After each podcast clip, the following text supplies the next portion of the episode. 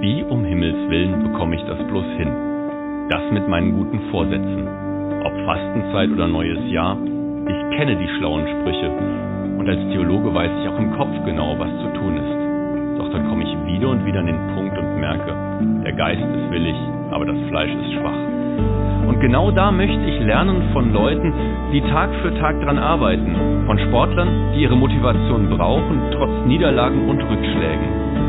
Ich habe mit ihnen gesprochen und unglaublich viel Neues erfahren. Mein Name ist Simon Schade und ihr hört meinen Podcast ganz schön stark.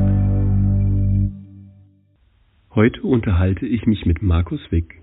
Markus ist 29 Jahre alt und Sportwissenschaftler und Eishockeyspieler bei Eintracht Frankfurt. Sein Steckenpferd ist das mentale Training, also wo Sportler auch im Kopf fit gemacht werden. Diese Fähigkeiten trainiert Markus im Eishockey und beim Basketball im Trainingszentrum in Hanau. Und heute ist er mit uns im Gespräch. Hallo Markus. Hallo Simon. Markus, als Sportler brauchst du sicherlich eine ganze Menge Motivation. Was treibt dich auf deinem Weg an? Der Wunsch, jeden Tag ein bisschen besser zu sein, ein besseres Ich wiederzuspiegeln oder wiederzugeben und ja, immer weitere Ziele sozusagen zu erreichen, auch wenn es nur kleine Teilziele sind, die man dadurch eben erreicht, um ein großes Ganzes zu erreichen. Wenn du von deinen Zielen sprichst, so gibt es sicherlich auch eine Richtung auf deinem Weg. Kann man sagen, dass du sowas wie eine Berufung hast, also etwas, wo du deine ganze Energie, deine ganze Kraft mit Herzblut reinsteckst? Schwierig zu sagen. Ich denke, so eine direkte Berufung habe ich gar nicht unbedingt, sondern es ist eher, man soll versuchen, das Beste aus sich rauszuholen, aus sich und den Mitmenschen, aus seinem ganzen Umfeld und äh, mit einer möglichst positiven Einstellung und Aufladung durchs Leben zu gehen und ähm, ja, das Beste einfach draus zu ziehen. Das Beste aus sich rausholen. Das klappt ja nicht immer. Ab und zu legt man sich eben auf die Nase. Das passiert mir ja genauso. Aber da gibt es ja Sternstunden, wo alles zusammenpasst, wo das so richtig gut funktioniert, wo man merkt, das passt alles zusammen. Gibt es da für dich einen solchen Moment in deinem Leben, den du mit uns teilen möchtest? Ja, das war ganz klar die Bandy-Weltmeisterschaft, an der ich teilgenommen habe für Deutschland. Unglaublich inspirierend. Das war in Russland drüben. Vor mehreren tausend Zuschauern gespielt.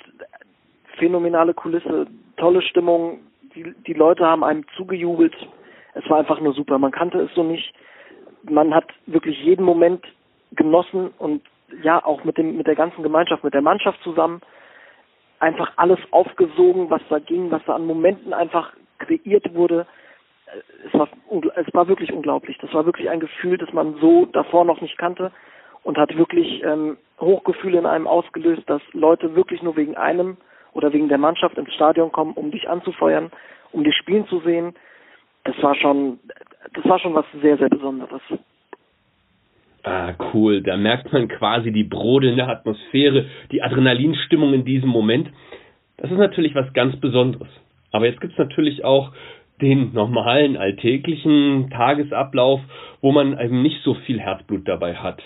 Und da fragen sich unsere Hörer sicher, wie schaffst du es, dich zu aktivieren? Hast du da für uns so einen Tipp?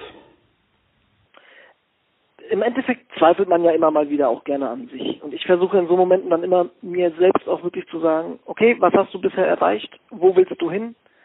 Ähm, sich einfach vor Augen führen, was man noch auf der Agenda hat. Und ich denke, das ist wichtig, dass jeder weiß, wonach er strebt und sich das immer wieder vor Augen führt, weil manchmal, ja, schweift der Blick leider ein bisschen ab und genau in so Momenten ist es, denke ich, immer super, wenn man sich da eben nochmal darauf besinnt, was man eigentlich genau will. Du ahnst sicher schon, was jetzt kommt. Ah. Sich besinnen ist ein gutes Stichwort. Du ahnst sicher schon, was jetzt kommt. Jeder unserer Gesprächspartner bekommt nämlich am Schluss ein gutes Wort zugesprochen. Und du bekommst heute einen Satz aus dem Hebräerbrief. Dort heißt es, lasst uns aufeinander achten und uns gemeinsam miteinander durch Liebe und Gutes stärken. Wenn du das hörst als Spruch, was nimmst du da draus mit und was ist so deine spontane Assoziation damit?